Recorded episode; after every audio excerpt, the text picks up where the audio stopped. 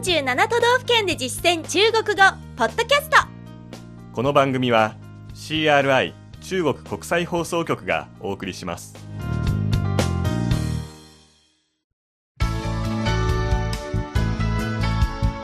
大家好。皆さんこんばんは。47都道府県で実践中国語第81課です。ご案内は私張井関と。梅田健ですこの講座では日本の都道府県をテーマに中国人との実践会話を学んでいきます。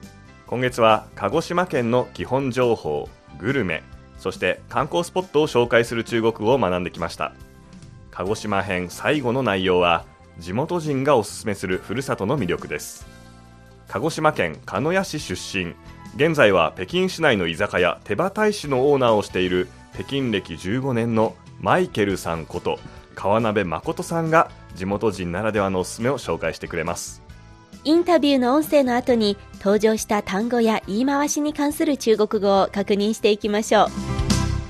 川鍋さんはまずおすすめのグルメを教えてくれました。大好きなお魚というと、えー、カンパチというのがあるんですが、あのカンパチはあの鹿児島の方であの養殖をしてまして、で養殖では日本で一番あの養殖量が多いという言われている魚です。さてキーワードを確認してみましょう。まずこのお魚ですね、うん。カンパチ。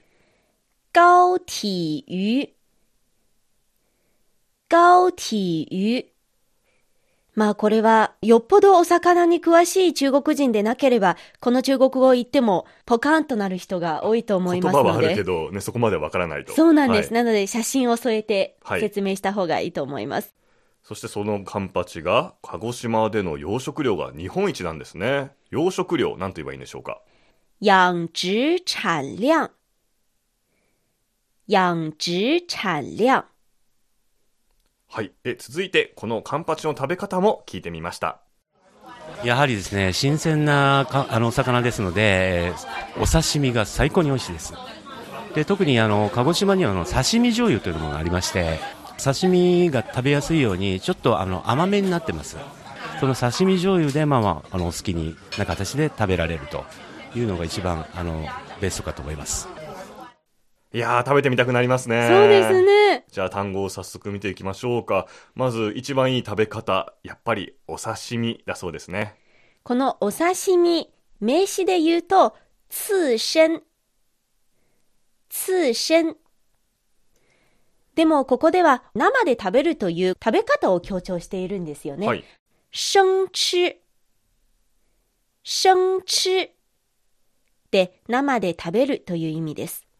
そして相性抜群なのが鹿児島の刺身醤油刺身酱油。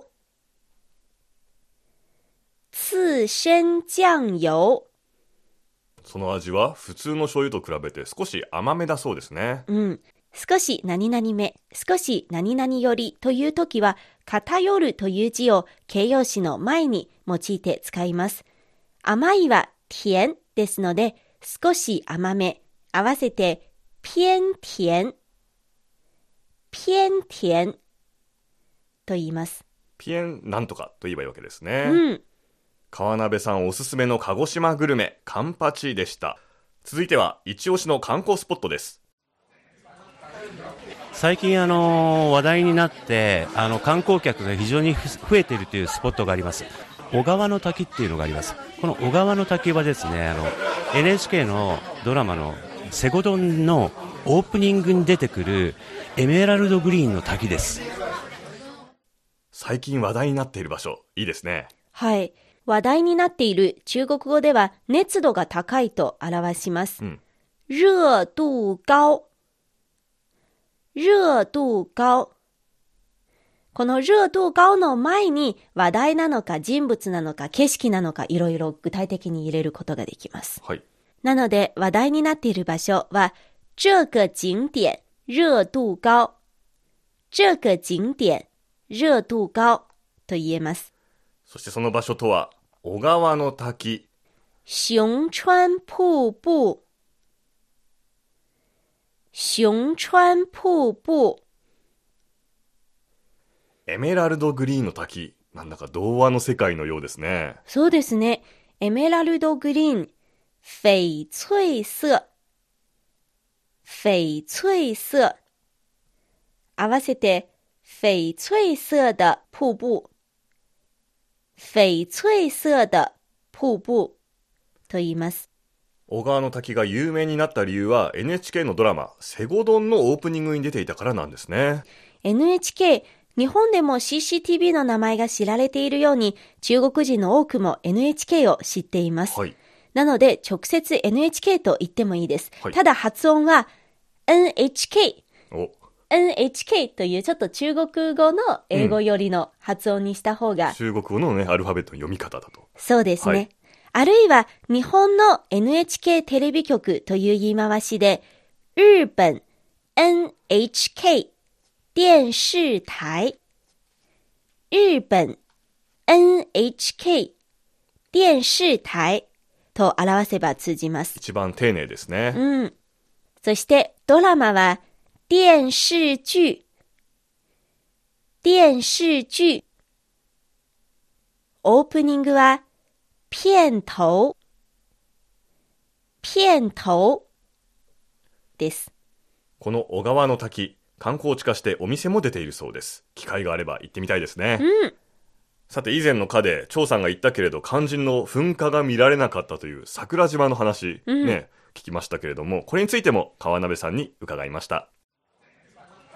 桜島、まあ、ああやってあのボンボンボンボン噴火してますが、まあ、昔は1ヶ月に100回以上の噴火があったようですが最近は1ヶ月に4 5 0回ぐらいの噴火に収まっているそうです1ヶ月に4、50回も噴火しているというのは、ボンボンボンボンボンボンボンって言ってましたね平均はい毎日1回以上噴火しているのに私見られなかったということですね。本気で落ち込んでますねはい、はいそうですまあね。次回また見に行けるということで、うん。楽しみにしてみてください、はい。じゃあ、えー単語を見てみましょうかねまず桜島の噴火噴火は、火山噴發。火山噴發。そしてそれが1ヶ月に4 5 0回くらいどう表現すればいいでしょうか？こういうように範囲と回数があるときは、範囲前、回数後ろで表します。前に1ヶ月後ろに4 5 0回ということですねそうですね。で、例えば1日に2、3回でしたら、うん前に1日、後ろに2、3回ということになります。1ヶ月4、50回、1个月4、50次。1个月4、50次。はいそして桜島を鑑賞するおすすめの方法も紹介してくれましたで、まあ、観光といたしましてはその鹿児島市内から桜島フェリーっていうのがあの出てましてあの海から見る桜島っていうのも非常におつなもんですねなるほどフェリーの上からね、うん。じゃあ桜島フェリ樱島渡輪。樱島渡輪。次ねおつなものってどう言えばいいでしょうかねはい、これは決まり文句ですね。別有一番情趣。別有一番情趣。のように表します。趣があるとかね、はい風情があるっていうふうに言えますね最後に川鍋さんからふるさと鹿児島の魅力をまとめてもらいましたあの鹿児島の人はあの外から来る観光の方々を非常にあの歓迎するような県民性を持ってますんでぜひ風土にも触れ人にも触れていただけた鹿児島の魅力が感じられると思います外部の方を非常に歓迎するつまり情熱的で心がこもっているということですねうん。非常に情熱的。非常熱情。非常熱情。そして風土にも人にも触れるという言葉が出てましたこれを最後にねしてみましょうかはい、これも決まりの言い回しです。感受風土人情。感受風土人情。ぜひね触れに行きたいですうねん。今日の授業はここまでです。来月は九州続きで佐賀県を取り上げます。どうぞお楽しみに。ここまでのご案内は私超いい関東梅田健でした。それではシャツチェン。再チェン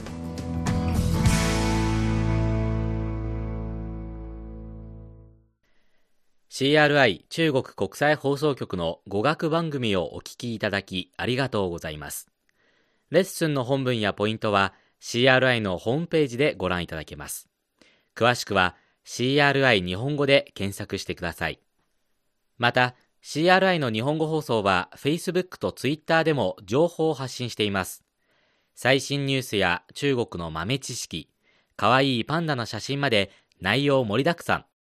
Facebook と Twitter で CRI 日本語と検索してください。